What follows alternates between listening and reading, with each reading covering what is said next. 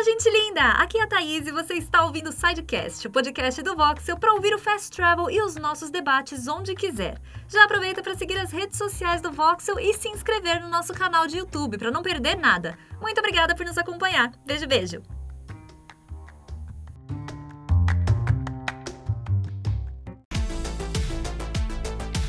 Fala pessoal do Voxel, hoje é sexta-feira, dia de Fast Travel, o Fast Travel número 40, com muitas notícias para vocês do que aconteceu no mundo dos games na semana. Bom, é, começando, vocês já sabem, já deixem o seu like, se inscrevam no canal, ajuda demais a gente, chama a galera para se inscrever, estamos tendo muito conteúdo legal, mês que vem vai ter muito mais coisas. Entre no nosso servidor do Discord também, pra gente poder papear, conversar, jogar juntos. A gente não teve live essa semana, mas semana que vem teremos. Prometo pra vocês que a gente vai voltar pras lives semana que vem. E sem me alongar demais, bora logo pras notícias, que é o que importa, né? E agora vamos falar de uma polêmica. Primeiramente, vamos falar de polêmica.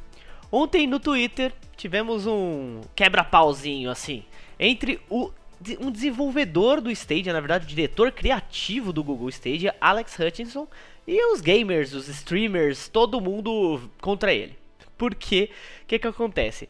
Ele falou no seu Twitter pessoal que os streamers deveriam pagar uma licença às, uh, às detentoras dos direitos dos jogos para poderem fazer conteúdos por conta deles.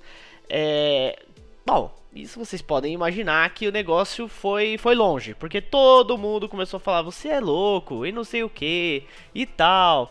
A verdade é que ele falou isso por conta de uma de uma polêmica que estava rolando, os streamers estavam reclamando que seus conteúdos estavam sendo tirados do ar por conta de direitos de música. E aí, ele falou que deveria acontecer o mesmo que acontece no mundo da música, que é você usou a imagem do jogo, você deveria pagar direitos autorais a, aos desenvolvedores. O que é engraçado é que isso tomou muita uma proporção titânica, né? Até o Jason Schreier entrou no meio, mas é interessante que o que, que acontece? Ele falou que deveria, os streamers deveriam pagar direitos aos desenvolvedores. A questão é que esses direitos nunca vão para os desenvolvedores, que se matam de trabalhar, que se matam fazendo crunch, não vem a família durante semanas, até meses. E só que esse, essa licença iria para os publishers, né? Uma EA, uma Ubisoft, uma Activision, não iria para os desenvolvedores do jogo que realmente trabalham, que realmente tem o negócio ali. É, então é um pouco polêmico o que ele falou, né? O, o, o, Algumas pessoas até apoiaram ele, tá? Até foram tipo falar é verdade, isso deveria ser assim mesmo e não sei o que. Porém esse, essa grana de licença ficaria mais com os com os big shots das empresas, não com as pessoas que realmente trabalham ali fazendo aquele conteúdo, os desenvolvedores estão sempre ali. Então, o Alex Hutchinson, ele já deu muitas declarações polêmicas no passado, tá? Ele gosta de chamar um pouquinho a atenção. Então, não liguem muito pro que ele fala, não. Mas e vocês? O que, que, vocês acham? Vocês como, como pessoas que consomem conteúdo dos streamers, vocês como streamers que assistem a gente, Parece, vamos dizer, plausível o que ele está falando? Existe um sistema onde isso daria certo? Comente aí, deixe nos comentários. Vamos entender direitinho essa, esse papo. Bora para a próxima notícia. E a Ubisoft anunciou nessa semana o Ubisoft Connect, um ecossistema que vai integrar todas as plataformas e os serviços da empresa. O que que acontece? Vamos lá. É, o Ubisoft Connect, a partir de 29 de outubro, todos os jogadores terão acesso ao sistema otimizado de última geração que unirá os recursos Uplay e Ubisoft Club em um só ecossistema, permitindo a interação dos membros de forma mais intuitiva. Isso vai funcionar para os próximos jogos da empresa, tá pessoal? O Watch Dogs Legion, Assassin's Creed Valhalla, Immortals Phoenix Rising vai começar neles e depois vai para outras coisas. Segundo as palavras da empresa, o Ubisoft Connect é um ambiente próprio para reunir milhares de jogadores através de atividades, comunidades, notícias e muito mais, sendo levado para PCs e consoles para os títulos da nova geração. O que, que, é o mais legal do Ubisoft Connect, tá? É muito legal ter uma, uma plataforma só para tudo, bem, bem juntinha, bem sincronizada e tudo mais. Mas o mais legal é que isso vai permitir o cross progression, que, que é o Cross Progression? Você está jogando Immortals Phoenix Rising ou Assassin's Creed, enfim, qualquer jogo da Ubisoft que está nesse sistema em um PC. E aí você resolve que vai jogar no PlayStation 4. ou no PlayStation 5 no caso, né? No PlayStation 5, você simplesmente continua de onde você parou no PC, vai ter um sistema de nuvem né? Que vai salvar, fazer esse save. Então você pode passar do PC pro PlayStation 5, do PlayStation 5 pro Switch, do Switch, como se fosse aqueles jogos integrados, como é Hearthstone, por exemplo, como é, você pode jogar eles continuar sua aventura de qualquer lugar. Isso é bem interessante, você não vai precisar começar tudo de novo em uma nova plataforma.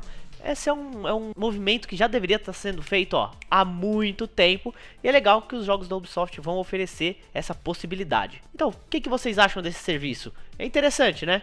Vamos ver aí se mais jogos, se todos os jogos não englobam essa, essa brincadeira aí. Bora para a próxima notícia. E Final Fantasy XVI vai ser um título exclusivo do PlayStation 5 e vai chegar em 2021. Hum. 2021. Sei. A gente viu o que aconteceu com Final Fantasy XV, Final Fantasy VII Remake, né? Mas enfim, é, segundo a edição 181, 181, da revista oficial do PlayStation UK, lançada nessa semana, é, o aguardado Final Fantasy XVI será mais um título exclusivo para jogadores do PlayStation 5. O jogo vai chegar em 2021, ainda sem data prevista, então pode ser dia 31 de dezembro de 2021 mas a Square Enix já tratou de se antecipar apresentando muito antes do esperado o jogo, né? O jogo foi apresentado aí no, no último evento do PlayStation. Então, vamos ver o que, que, que, que nos espera em Final Fantasy XVI. Ó, a edição 181 da revista fala o seguinte: essa estreia da nova geração de Final Fantasy vai usar toda a tecnologia dentro do novo console da Sony. Bom, é isso que tem de informação por enquanto. Final Fantasy XVI em 2021. Esperamos muito desse Final Fantasy, né? E também os próximos episódios do Final Fantasy VII Remake. Vamos lá, gente. Tá demorando. Bora para a próxima notícia. E para você que teve problemas com o novo update 8.00 do PlayStation 4, pode ficar tranquilo, porque a Sony já está investigando.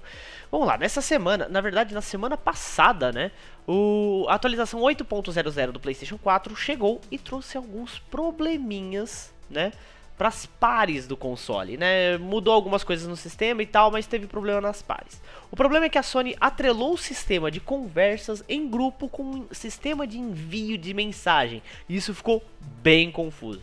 Muita gente foi lá no Twitter, foi, foi falar no PlayStation Blog, que tá bem zoadinho, né? Esse sistema. Então, a própria conta oficial do PlayStation respondeu a essas, a essas solicitações da galera no Twitter, dizendo o seguinte: Olá pessoal, gostaríamos de certificá-los que estamos lendo seu feedback e investigando as mais recentes mudanças feitas no sistema de pares do PlayStation 4.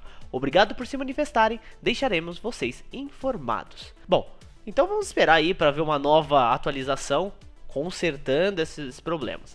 O que, que vocês acharam das mudanças na atualização? Vocês notaram alguma coisa muito interessante assim que queiram compartilhar? Comentem aí embaixo. Bora para a próxima notícia. E essa é para você que mal pode esperar para jogar Cyberpunk 2077. Olha só que legal.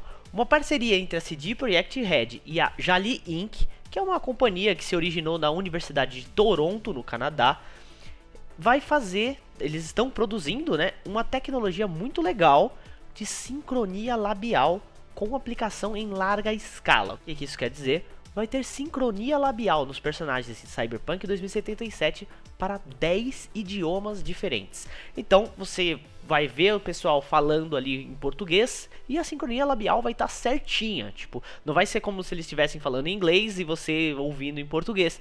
A sincronia labial é difícil de fazer nesses casos. É uma tecnologia muito legal, muito legal mesmo. O, o, o Insider Shinobi 602 postou um pedacinho do vídeo mostrando algumas dessas uma parte do vídeo, né, que mostra essa sincronia. Ele fala o seguinte: Cyberpunk 2077 tem sincronia labial completa para todos os personagens em 10 línguas dubladas diferentes. É incrível ver isso em idiomas que muitas vezes não encontram muito suporte. Bom trabalho de todos os envolvidos. Gente, parece muito interessante mesmo. A CD Projekt Red tá fazendo um trabalho gigantesco em Cyberpunk. Assim, a gente já viu personalidades do mundo inteiro, incluindo do Brasil, sendo adicionadas no jogo. É, dublagem, dublagem em 10 idiomas diferentes, lip sync. O jogo tá realmente ganhando proporções ast... eu ia falar astronômicas, mas estratosféricas, tá? É, tá bem interessante e não se esqueça, a gente vai ter muito conteúdo de Cyberpunk aqui no canal, incluindo uma live de 24 horas jogando o game todos nós do Voxel aqui vamos jogar e montar uma história com vocês no chat. Então, no dia do lançamento, vem com a gente que vai ser incrível. E esse foi o nosso Fast Travel dessa sexta-feira, 23 de outubro. Estamos quase chegando em novembro, o mês de lançamento de muita coisa. É Cyberpunk, é Assassin's Creed Valhalla, é Xbox Series, Series, né, que tem o S e o X é PlayStation 5. É muita coisa. Vai ter muita coisa em novembro, então se preparem para muito conteúdo legal. Então já se inscreva no canal, deixe seus likes nos vídeos que vocês mais gostarem, ajuda demais a gente e preparem-se para muita coisa. Eu sou o Juan, vocês estão cansados de saber disso. Vocês podem me seguir nas redes sociais aqui embaixo, ó, estão escrito aqui. Segue lá. E eu vou ficando por aqui. Até a próxima.